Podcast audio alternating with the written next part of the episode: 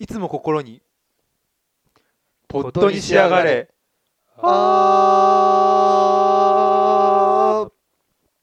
最近見に行ったこのサルスベリについてちょっと話したかったんだけど。ああいいよいいよあ話していいかな？うんどうぞどうぞ。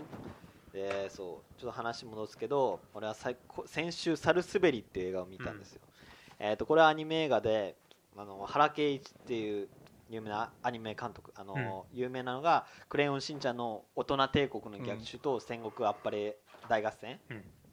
でこの2本を取ってすごい有名になった人であとフリーになってから「カッパの空と夏休み」とあと「カラフルうんうんうん」を取った監督ででこれはこうカラフル以来5年ぶりかなの映画なんだけどあのテーマがこうあの葛飾北斎っているじゃないですか、うんうんうんうん。あれの娘の話。ああ面白いなで娘が、ね、こう娘も天才って呼ばれているような絵描きらしくて、うんえーっとね有名なのがねちょっとねこれこれ見てすごいと思ったんだけどえーっとこういう絵撮ってる。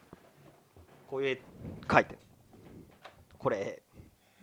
えこれ書いてんの？そうそうそう。え？すごいよね。えすごいね。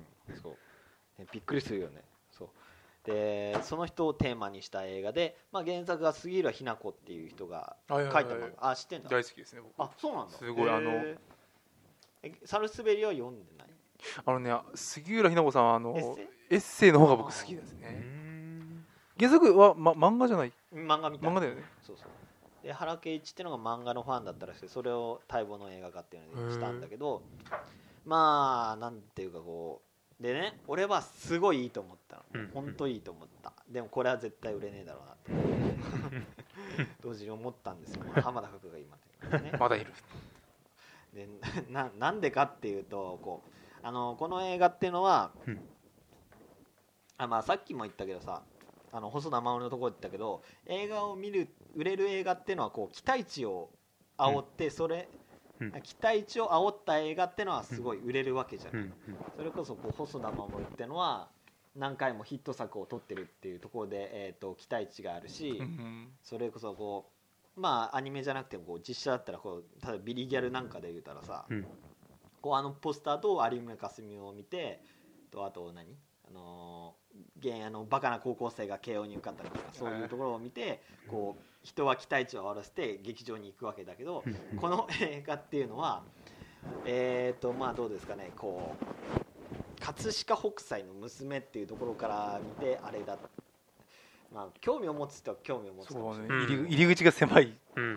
でさらにね。にこう原敬一っていう、まああのー大人帝国とあ戦国合戦を取った直後だったら別としても、この人フリー取ってから、うん。もうカッパの空、えーとうん。カラフルって。うん。ぶっちゃけ立て続けにこう、うん。赤字出してるよ、出来は良かったんだけどね。そう出来はすごいんだけど、まあ、いかんせん出し方がすごい地味だから、うん。ヒットしなかったっていう状況で,、うん。でさらに杉浦日奈子っていう人の漫画そんなに有名じゃないっていう。うん。えその3条件がさあるし揃ってるから。えっとまあまず期待値は上がらないだろうしうん。でもまあ期待値は上がらなくてもさこう人々の口コミでどんどん面白い面白いっていう評判になって、うんえっとヒットするっていうのはあるかもしれないけど、うんまあ例えば古く言えばそれこそ大人帝国の逆襲なんかは、えー、とふ最初はクレイシンの映画っていうだけだったのが、だんだんすごいテーマ性があるとか面白いっていう口コミが広がってどんどんどんどん、えー広がっていったんだけど、うん。このサルスベリっていうのは、うん。ちょっとえっ、と連作あのー短原作は短編らしくて、うん。そのが連作で集まってる話よね、うんうんでメインのストーリーっていうのはこの葛飾北斎の娘、うん。えーおえっていうんだけど、うん。その子がえっ、となんかねあの枕絵っていうこうエロ絵みたいのをうん。生活のために描いてるんだけど、うんなんかあんたの枕絵には、えー、とリアル感がないうん。それはなぜかっていうとあんたが多分恋愛をしてこなかったからだって言われてそれを落ち込んでうん。それを糧にこう恋愛とかをしてみようとするんだけどあんまりうまくいかないっていう話とそれと並行してあのあのこの親の妹っていうのがいるんだけどこれは目の見えなくて病弱な子。うん。でその子との交流を描いた話があのメインの2つのストーリーとして進んでって、でそれに関してさあのそれ以外の短編として江戸の風俗を表した、えー、と話、まあ、例えばなんかねその感じまたそれ面白くてこう妖怪の話みたいなのがところどころ出てくる。うん。あ例えばこうなんか吉原のとある花魁がうん。実は六六尾じゃないかっていう噂があってでそれをを葛飾北斎と一緒に確かめに行くみたいなうん。そういう話とかあとこうまあ俺がまたこれがすごい面白いと思ったのがこうあのとある商人にあのお絵がこううん。地獄絵図を描いたのね。うん。あのまあ、地獄絵図を描いたんだけどそれの出来があまりにもよくてこうその奥さんが毎夜毎夜こう幻覚に幻聴とか幻覚に悩まされるようになってでそれどうしたらいいんでしょうっていう相談を受けたらこう葛飾北斎がそこに行ってあのお前の絵はこれじゃダメだっつってその地獄絵図にねあの仏を描き足すのよ。で仏を描き足してよしこれでいいっつってそしたらあの奥さんがこう幻覚を見るのがパッタリ悩むやむみたいな、うん。うん。そういう話とか要するにこうまあ今の話言う聞いてわかるかもしれないけど一貫地味めっていうかさ、うん。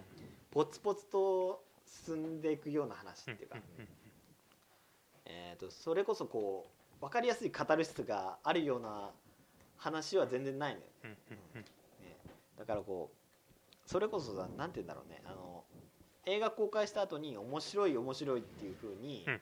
あの口コミで伝わる映画っていうのはやっぱり、えー、とおもし分かりやすいカタルシスとか盛り上げどころがあるような映画だったりするわけじゃないか、ああ。例えばさ大人帝国の逆襲なんか見たことあるかどうかわかんないけど。うん。あるよ。ある、うん。うん。例えばあれなんかはさこう何？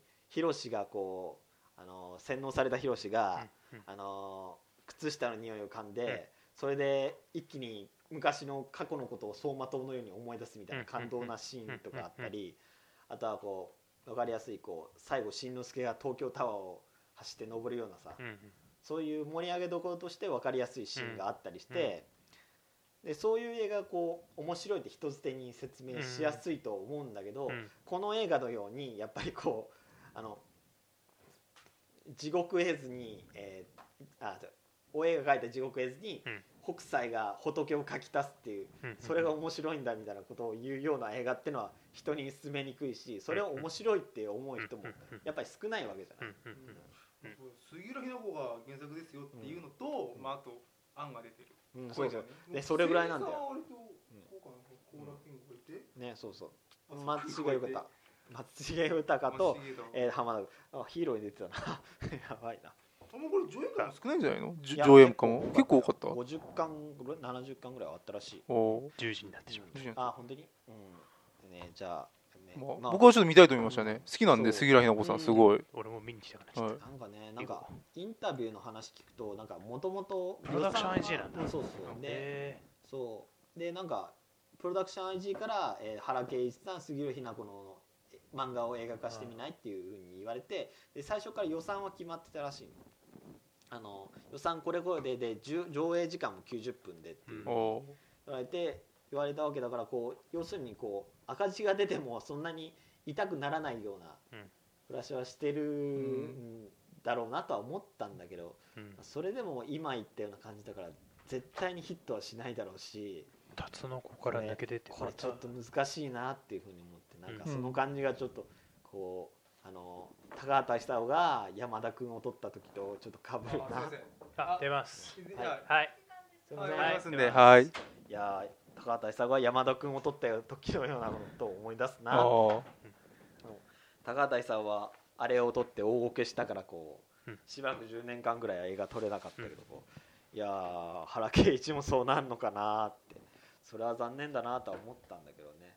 まあでもなんかなんかね外国のアカデミー賞とかさそういうところに注目されないかなとはなんとなく思ってんだけどさ、まあなんかでもそういうさあのと時影の最初の頃じゃないですけどあの映画だってまあ最初は注目されてなくて口コミってところですけど。あれは分かりやすい盛り上げどころがある映画だからさあこれないから。ないから。うん。